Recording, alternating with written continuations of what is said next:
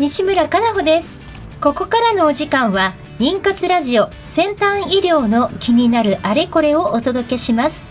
最近妊活という言葉をよく耳にしませんか？妊娠の妊活動の活。一言で言えば文字通り妊娠するための活動という意味があります。まさに妊活中のあなたに届けていく20分間です。この番組ではゲストをお迎えしテーマに沿って不妊治療の最先端技術をご紹介していきます。お話を進めていただくのはスペイン発の不妊治療を専門とした遺伝子検査会社アイジェノミクスジャパンの技術責任者で工学博士のトシさんです。トシさんよろしくお願いいたします。よろしくお願いします。え今日のテーマは男の子と女の子。生まれるのはどっち？話していきます。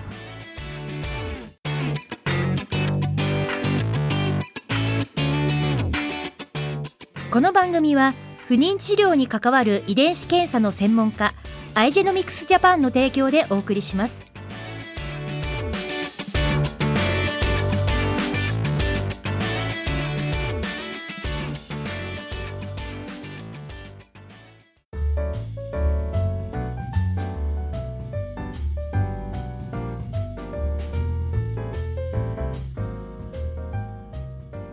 週もよろしくお願いいたします、はい、よろしくお願いします。さてこの妊活ラジオ先端医療の気になるあれこれ、はい。うんうん、今日で61回目、はい、すごい。あそうですか。あっという間に実はもう50回はとっくのとうに。いやちょっと知らない。いつだったの？いつだったでしょう過ぎておりまして今日の放送が61回目になりました。ありがとうございます。まあ多くのクリニックのね、先生方、ゲストの皆さんも。本当に感謝です。そう、うん、ね。で内容も本当にいろいろ話しましたね。本当です。せっかくなので、まあ、61回目って、はい、なんかジャストな50回目とかじゃないんですけど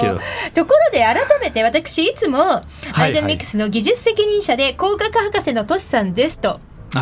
一部ご紹介してるんですが、はいはい、工学博士ってどうするとなれるんですか？そうですよね。まず工学え工学って感じですよね。そもそも。そこなんですよ。いやこれはですね、えもう日本の大学院はですね、え僕が出た当時ですよ、えその大学学部大学院ですね、えー、決まってます。どのここを出たらですねどの博士課程のものをこう学位としてもらえるか、はい、で実際私はな学んでたのは生物であります、はい、本当に、まあ、マウスを使ってですけども受精卵であったりとか、はい、着床ももちろん、えー、どのように精子ができるのか卵子ができるのか、まあ、その研究してましたけども、はい、ただ学部大学院としては工学しか与えることができなかったんですね。なので私工学博士です。で私が卒学に続いてからですね、まあ、23年後に選べるようになりました、えー、えー、なので新しい私が見たことない学位をこう後輩とかで見た時にあ。今そんなの。そうそうそうそうねある。羨ましいそう。そうね私もそう工学ってなるんでね、工学わかるんだって思われたりするんですけど 工学はえー、そんなにはもちろん分からなくてですね。でもその学生時代にその研究をされてたその遺伝子だったりとか精子とか生殖系の研究が、まあ今から何十年前ですか？学生時代ですか？いやそうですよ。もう20年とは言いませんが15年は余裕できますね。ですよね、えー、15年経つと相当その医療の現場というかそういった研究の現場って全然そもそも機材から違うんじゃないですか？いやもうそうなんですよ。で私思い出しましたそうですよ。今でこそですよ、えー、不妊クリニックたくさんありますよね、えー、でも私が学生だった頃はですね、はい、まだそんなには多くなかったですね。今は日本に700施設があるかと思うんですよ。えーえー、決してそんな数ではなかったはずです。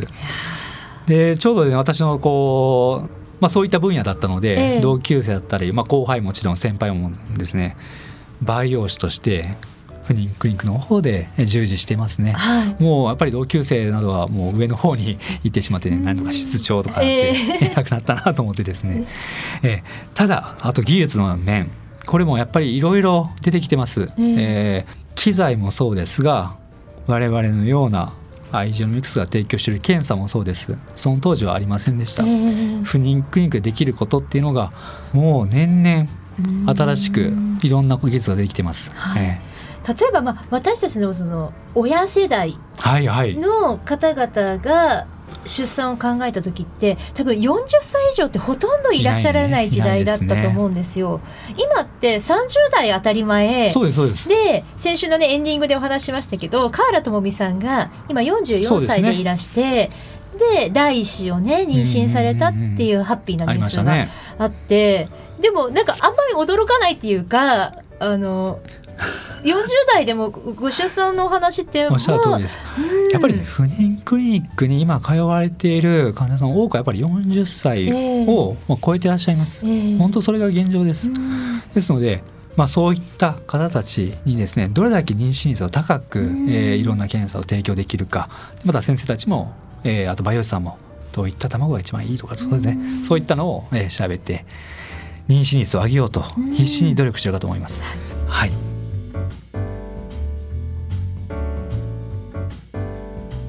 ちょっとご紹介。世界の妊娠率、はい、年齢別によるですね、あの弊社 IGMX の本社がですねちょっとまあ調べたところがデータがあるんですが、えー、廃盤法規配とまあ移植をしてですね妊娠率継続妊娠率まあ、20週を超えた方の割合っていうのをですね、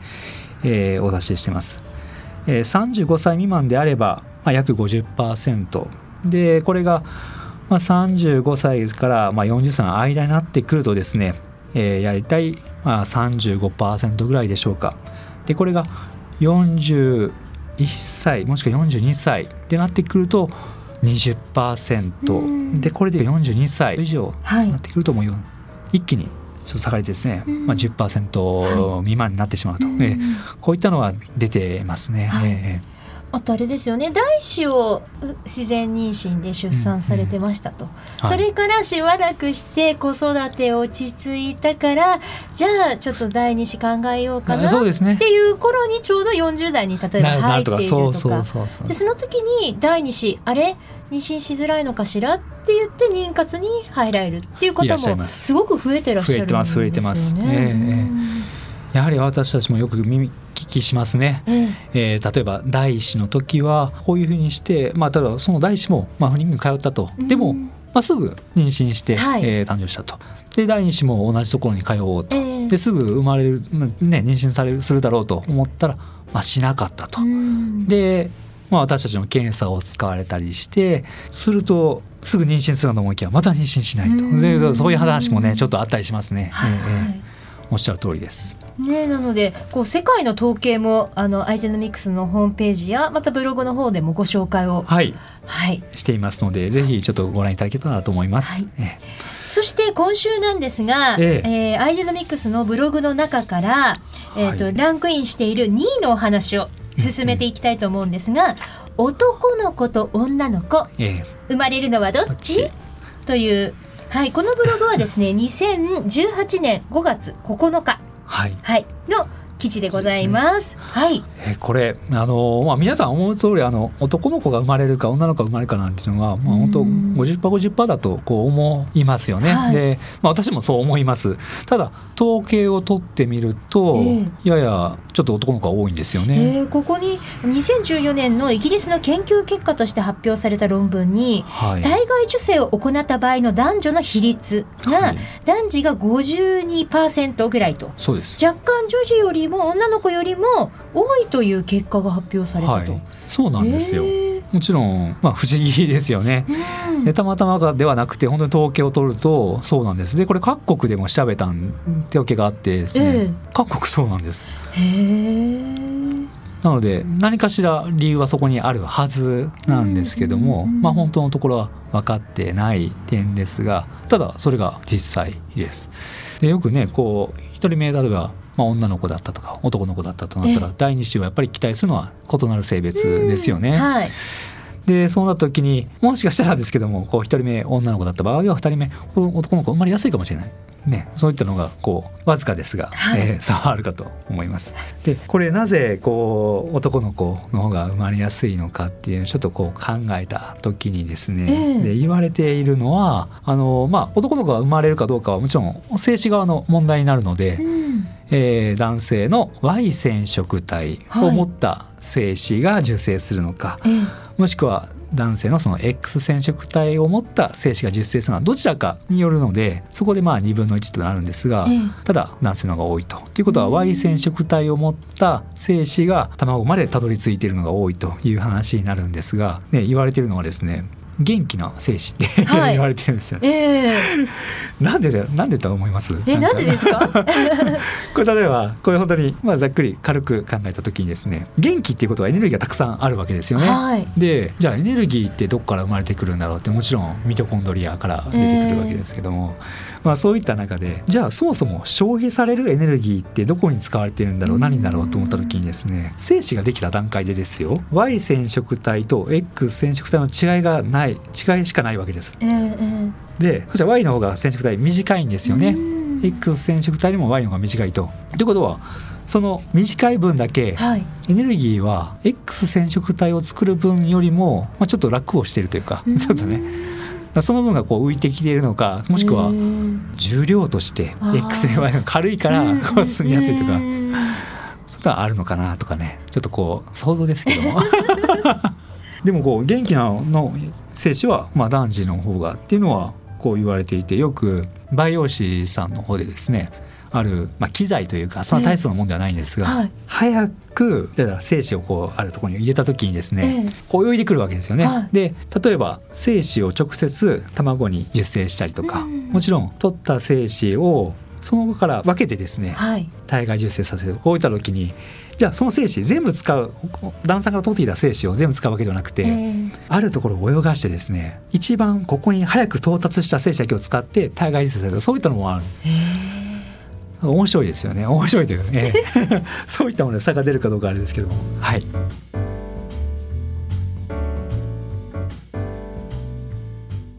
妊活ラジオ先端医療の気になるあれこれ。え今週は61回目の放送、はい、ね。はい。ちょっと初めて。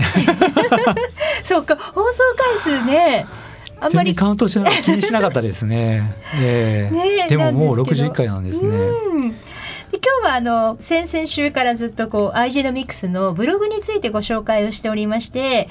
えー、テーマ別にいろいろこう記事があるわけなんですけれどもその中で私気になったのが、はいはい、例えばエラ検査とか新型出生マン診断とか遺伝子染色体異常についての記事とかあとはエマアリスの検査についてっていうふうにこうテーマがカテゴリー別になってるんですがここに小授かりの神様っていう。あそうありますね。これ何ですか？どんなブログなんですか、えー、これはですね、えー、妊活中のご夫婦にですね、えー、ぜひ心をですねこう心身ともにですね、はい、これリラックスしてほしいとか、えー、そういったちょっと記事なんですね、えーちょっと読んで読み上げてみますね、えー、妊活中のご夫婦は心も体も気軽な気持ちでベビーを待っていきたいですよね、今回は技術の話から外れてデート気分で行きたい子授け祈願の人気スポットをご紹介しますいやこれからね、えー、もうだいぶこう初夏に向かって緑も綺麗なシーズンに入るし、うん、気持ちいいですお散歩がてらこういうのもいいですね、うん、この記事いいですねちなみにどんなところをご紹介されてるんですか一番はですね、ええ、やはり水天宮です。はい、これは中央区日本橋にある水天宮。うちの会社からですね、え、近いんです。えー、ちょうど令和になる前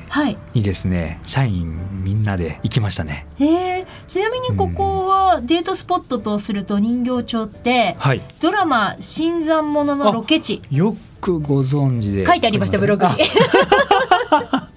書いてありました。そうです。新参者のロケ地です。えー、はい。ぜひ映画もし見てない方は見ていただきたいですね。これ面白いですね。そしてまあ人形町といえば人形焼き。はい。美味しいですね。はい、そうですあともう下町なんでね、いろいろな本当たい焼きが売ってたりとか、えー、えー、老舗が。でここにはあの、水天宮の中にはなんかご利益があるっていう子宝犬っていうのがあるんですそうそうそうなんですよ、うん、やっぱり行くとね結構来てますよあ、うん、そうなんですね。ブログにもありますけど、ええ、結構海外からの参拝客の方もいらっしゃるっていう。ええ、そうなんですね。あとはどんなところがご紹介に、はい、こちらです。岩倉温泉ですね。どこですかこれは？これはですね。青梅市かな？ね。これ私はちょっとわからないところですねこれ。東京から1時間かかりますね、うん、温泉郷みたいですね。岩倉温泉、うん東京から約1時間で行かれる自然豊かな温泉郷だそうです、うん、で古くから不妊に効果があるとされていて、まあ、他にはリウマチ冷え症神経痛などに効果があると言われています、うん、不妊に効果があるだけではなく女性の悩みである冷え症改善にも、えー、嬉しい温泉ですねと。いいですね。えー、温泉。温泉いいですね。トさん温泉は結構行かれたりとか、えー、ちょっと好きですねちょっと好き。ちょっとっていうのはですね、暑いのは苦手で。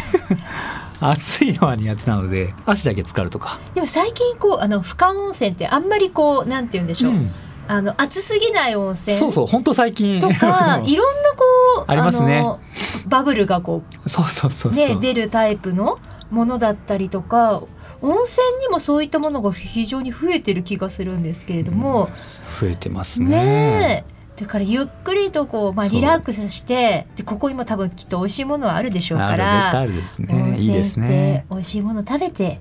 ね、これもいいですね。それから他は？最後に。あこれは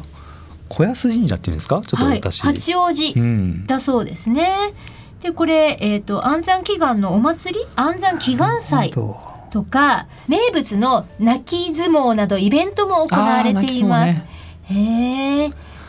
っていう感じでこちらも安産祈願のお札などもねいただけるそうなんですが、ねうん、こんな感じでもちろんあの最新のね医療技術についてのご紹介とともに検査技術のご紹介とともにリラックスした状態でね、はい、そうそう。情報もブログに、はい、はい、載せておりますのでぜひちょっと見ていただいてですね行っていただけたらと思います。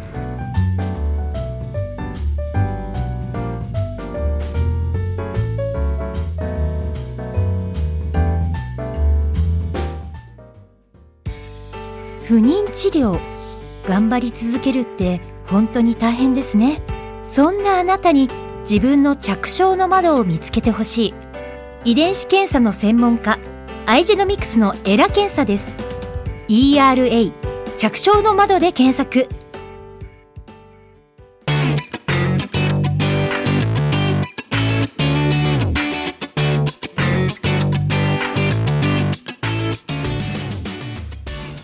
お時間となりました。今日はアイジェノミクスジャパンの技術責任者トシさんと一緒に61回目の放送をお届けしてまいりました、はい、来週62回目の放送は トシさん。はい。来週ですねあの科学流産は着床の窓がずれているかもというタイトルでお話をさせていただきます。この番組は毎週金曜日夜10時から再放送をお届けしています。またポッドキャストによる配信も行っています。FM 西東京のポッドキャストページからお聞きください。それでは来週同じ時間にお会いいたしましょう。